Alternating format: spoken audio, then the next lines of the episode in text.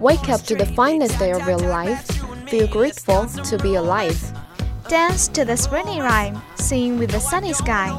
Don't worry about the clouds inside, just makes your heart fly. The sun rises, a new day comes. A new day comes, our journey begins. Come up over in my direction. It's time to take an action. Stories still remain untold. The VOC is always on the road.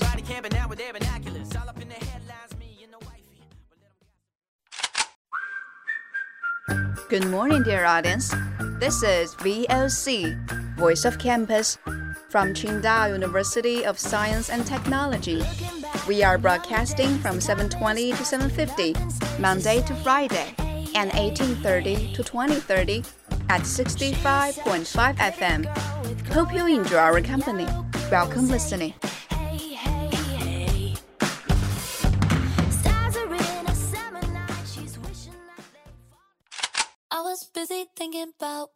Monday. News focus. Focus on life. Focus on campus. Focus of the world. いらっしゃいませ。月曜の茶室でお待ちいたします。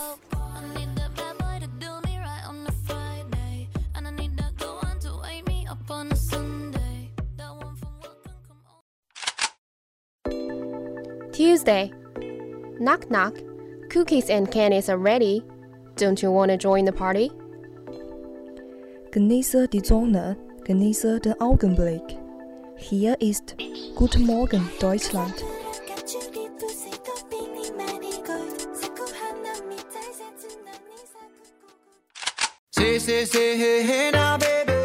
Wednesday, drama chowder. Tripping on movies, sipping fancy life. 당신과 함께 있는 순간 모두 눈부셨다. 오후의 햇살처럼 당신의 마음 포근히 감싸줄게.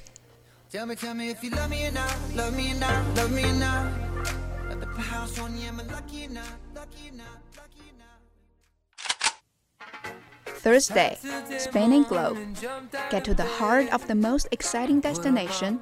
Unfold the history of the places of interest. Дорогие слушатели, доброе утро! Давайте слушаем программу русского языка. Желаю вам хорошего настроения. Всего доброго, всего веселого. Спасибо за внимание. Приятного прослушания.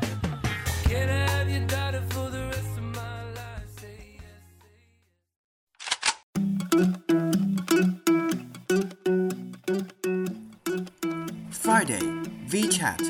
Open your heart, make you laugh. Looking for spark? This is the start. I think about her and she knows it. I wanna let it. VOC is your best choice. Get on board. Let's take our journey.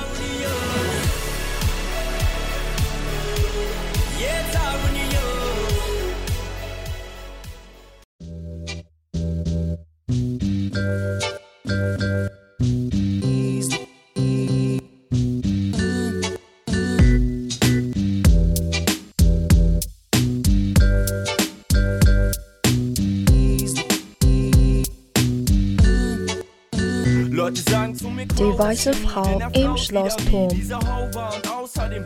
Eine schöne Gräfin, ein kranker Herzogsohn, eine neidische Schwägerin, Verschwörungen und ein herzhafter Tod.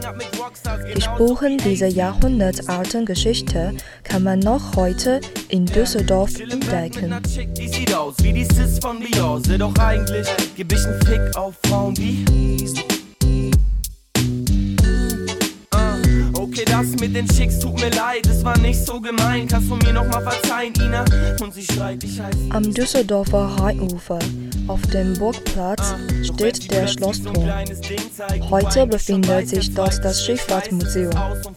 Doch es soll auch das Zuhause einer geheimnisvollen weißen Frau mit langer Schleife sein, die dort umhergeistert.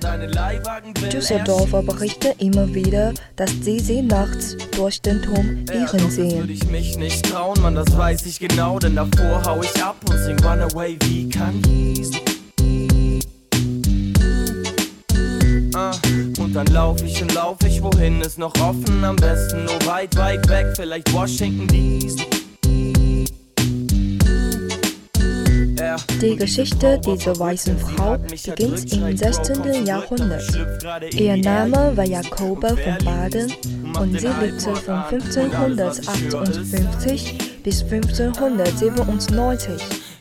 Sie soll eine schöne, fromme Frau gewesen sein.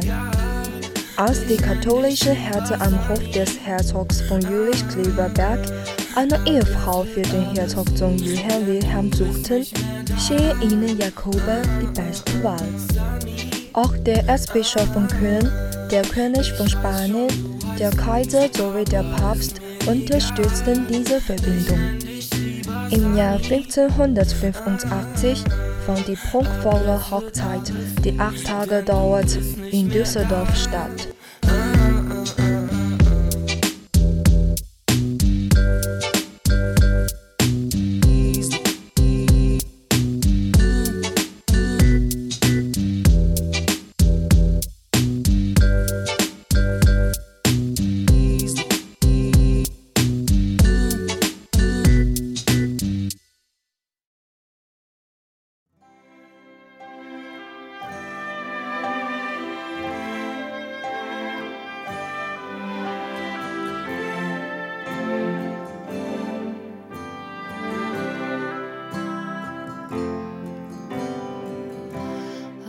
Bis dahin wusste Jakobe noch nichts von der Erkrankung ihres Ehemannes. Johann Wilhelm litt unter psychischen Krankheiten, unter anderem an Verfolgungswahn. Diese führten zum Beispiel dazu, dass Johann Wilhelm nachts in Rüstung durch das Schloss lief und drohte, es anzuzünden. Deswegen musste er auch zeitweise angesperrt werden. Jemand neben dir und jetzt bist du weg. Kommst nicht mehr und Freunde 1592 wurde Johann Wilhelm nach dem Tod seines Vaters Herzog von Jülich-Kleverberg. Tatsächlich führte seine Ehefrau Jakobe die Regierungsaufgaben weiter. Doch das gefiel einigen Mitgliedern des Hofes nicht. Sie witterten ihre Chancen, die Verhältnisse in Düsseldorf zu ihren Gunsten zu verändern.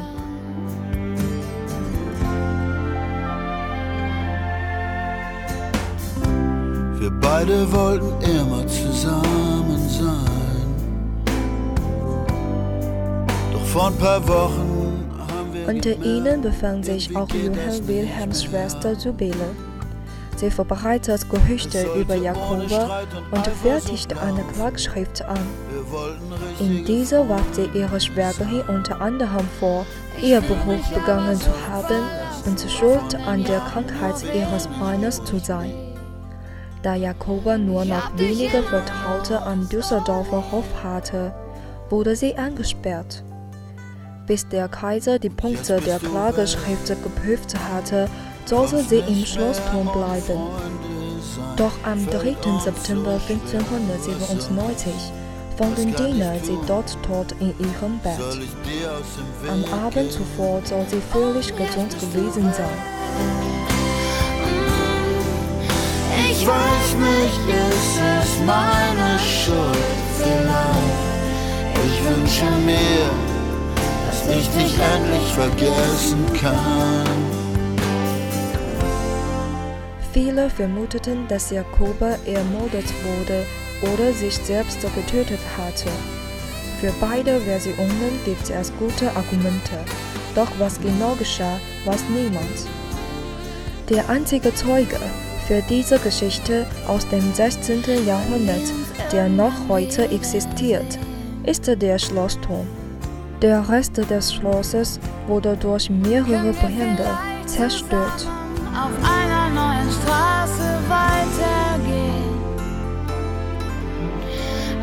Weitergehen.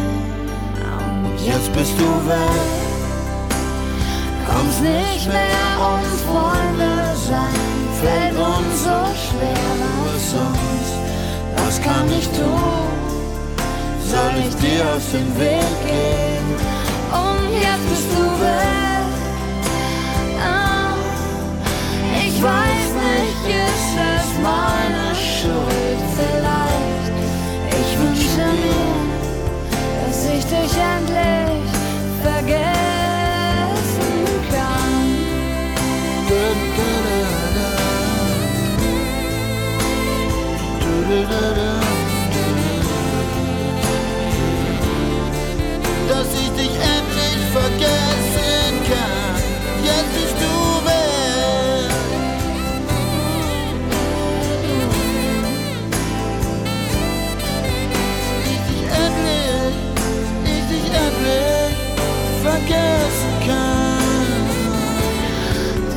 dich endlich vergessen.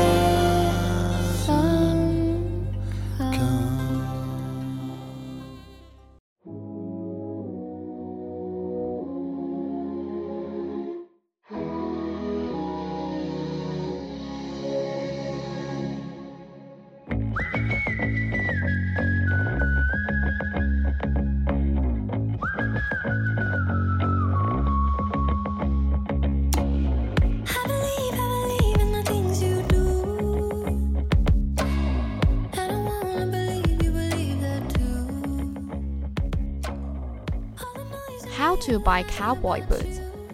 Find cowboy boots you can feel comfortable wearing. You will need a toe shape, a proper width, and a heel size. Step 1. Buy a boot with a toe shape that feels most comfortable. Cowboy boots are available with pointed toes, boxy toes, and rounded toes. Step 2.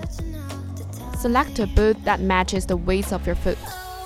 The widest part of your sole should match the widest part of your foot. Buy your boots at midday. Feel increase in size during the course of the day. And at midday, your foot is about halfway between the extremes. Step 3. Consider the heel size. Lower heels are usually chosen for general use boots, while women's boots often have higher heels. 4. Try the boots on. Make sure they fit snugly around the top of your feet. If your boots fit properly, you should be able to wiggle your toes lightly. Did you know? Cowboy boots were invented after the Civil War to meet the needs of cowboys on long cattle drives.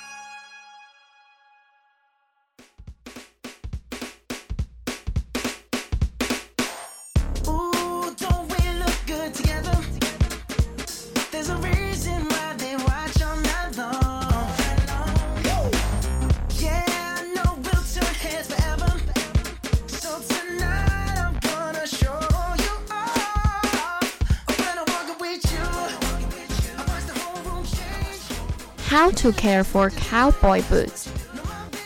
Extend the life of your cowboy boots by keeping them clean, conditioned, polished, and protected. You will need cowboy boots, a damp cloth, a brush, water, white vinegar, a pencil eraser, leather conditioner, boot cream, soft cloth, a boot dryer, and a boot tree. Step 1. Remove dirt from your cowboy boots with a damp cloth, followed by a good brushing. Never use harsh chemicals that can discolor the boot. Step 2. Get rid of stubborn, sticky stains, such as alcohol or dried soda, by using a solution of equal parts water and white vinegar. Step 3. Remove small scuffs and marks with a pencil eraser. Step 4. Apply leather conditioner to prevent the boot from drying out and to prevent water from being absorbed into the leather. Step 5. Keep your boots shining by applying boot cream and buff the boots with a soft cloth. Don't forget to condition the soles of the boots. Step 6. Allow your boots to dry at room temperature or dry them in a boot dryer. Step 7. Prolong the life of your boots and help maintain their original shape by using a boot tree when you're not wearing them. Do it right or get off the horse. Did you know My Old Kentucky Home is the song played when the horses step on the track at the Kentucky Derby?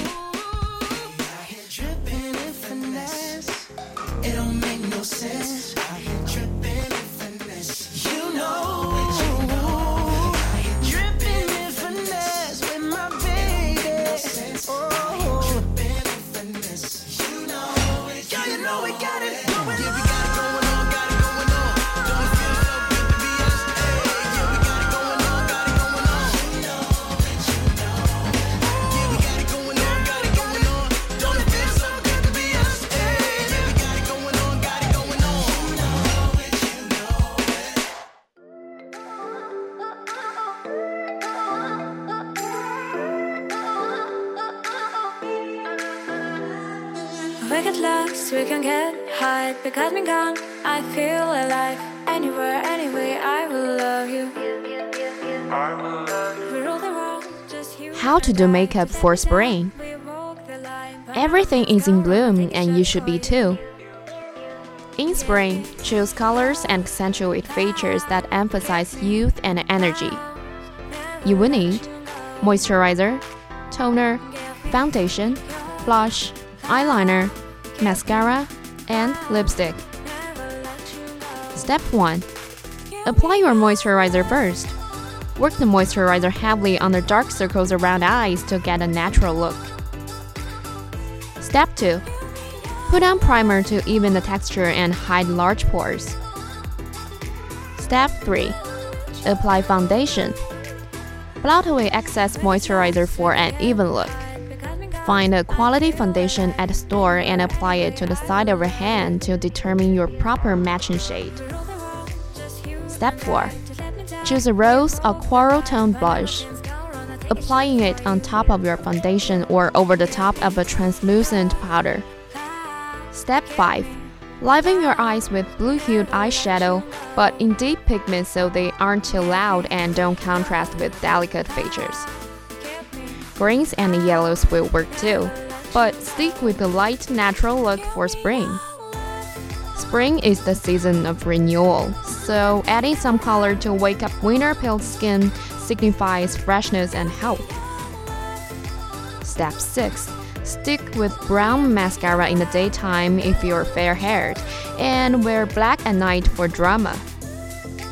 Made up lashes and eyes can disappear on dark haired women, so opt for a clear type that accentuates using a comb like brush to separate. Step 7.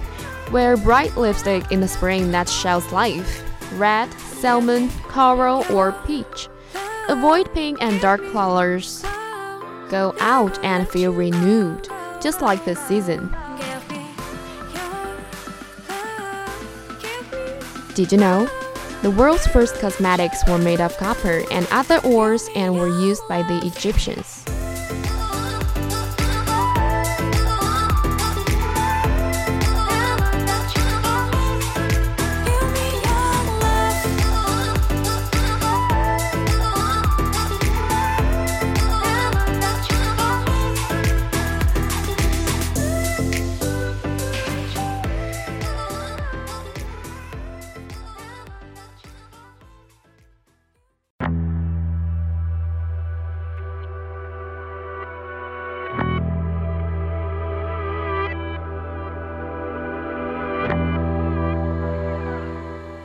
Hello everyone.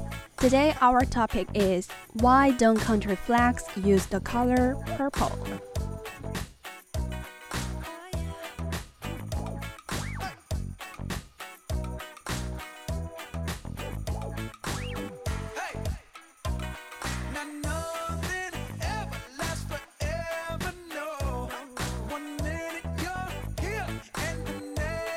There are 196 countries in the world today, and virtually none of them have purple on their national flag.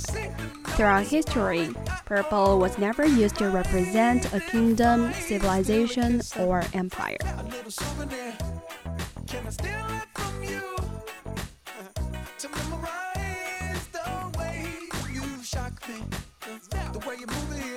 So, what's wrong with purple?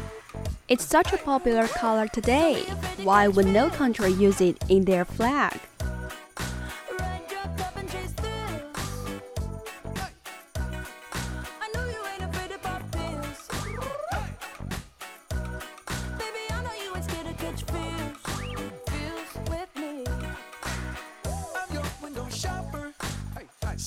For your novel. I'm wearing your goggles.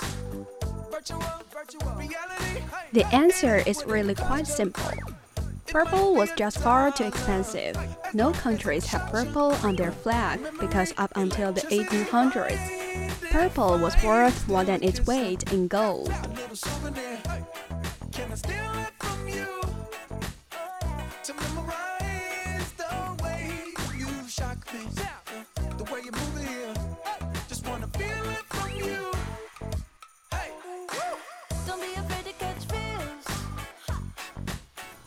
The color purple has been associated with royalty power and wealth for centuries.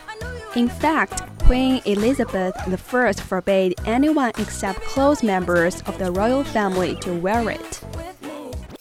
Goddamn, know you love to make an entrance. Do you like getting paid or getting paid attention? You mix the wrong guys with the right intentions in the same bed, but it still feel long distance. You're looking for a little more consistency, but when you stop looking, you gon' find what's meant to be. And honestly, I'm way too done with the hoes. I cut off all my exes for your X and O's. I feel my old flings was just preparing. Purple's elite status stemmed from the rarity and cost of the dye originally used to produce it. The dye initially used to make purple came from the Phoenician trading city of Tyre, which is now in modern day Lebanon.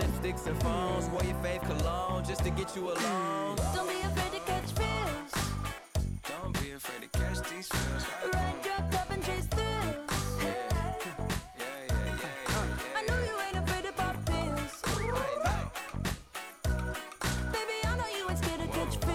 Fabric traders obtained the dye from a small sea snail that was only found in Tyrian region of the Mediterranean. A lot of work went into producing the dye as more than 10,000 snails were needed to create just one gram of Tyrian purple.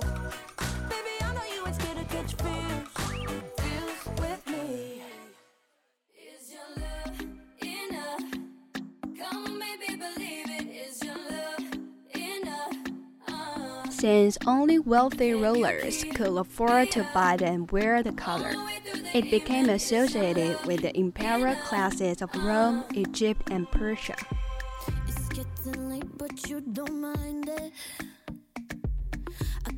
Say I'm almost there.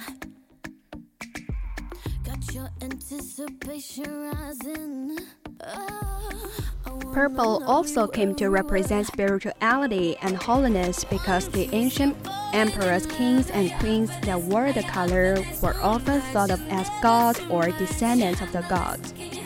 Sometimes, however, the dye was too expensive even for royalty.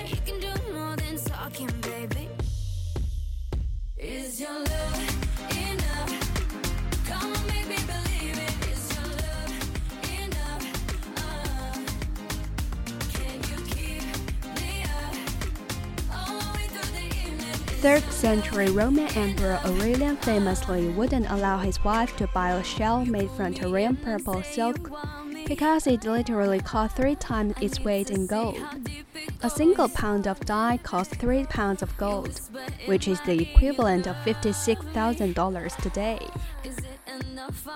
So, since the share price of purple was so astronomically high, no one, not even the richest nations, could afford to have purple on their flag. The hue became more accessible to lower class is about a century and a half ago.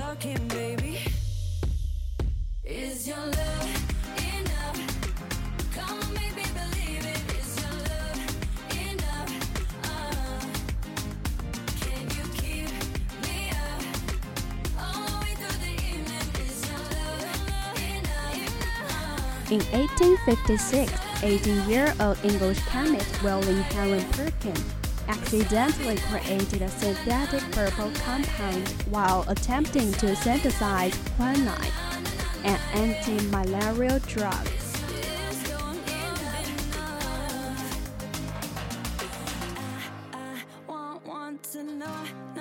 if you can handle all, all of me.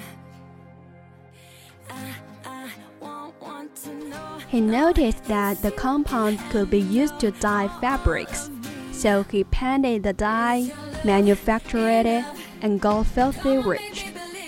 Purple dye was then mass produced so just about everybody could afford it.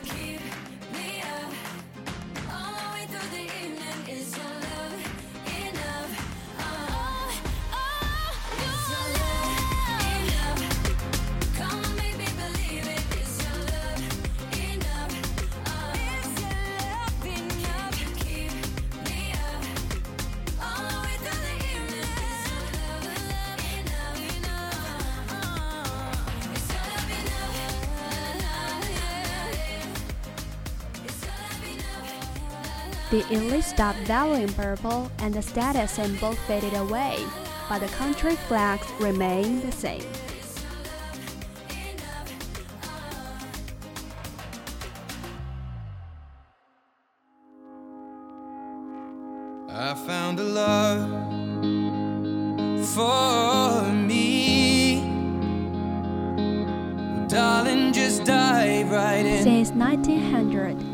Handful of new national flags have been designed, and a few of them have opted to use purple in their flag. So don't be making any bets just yet.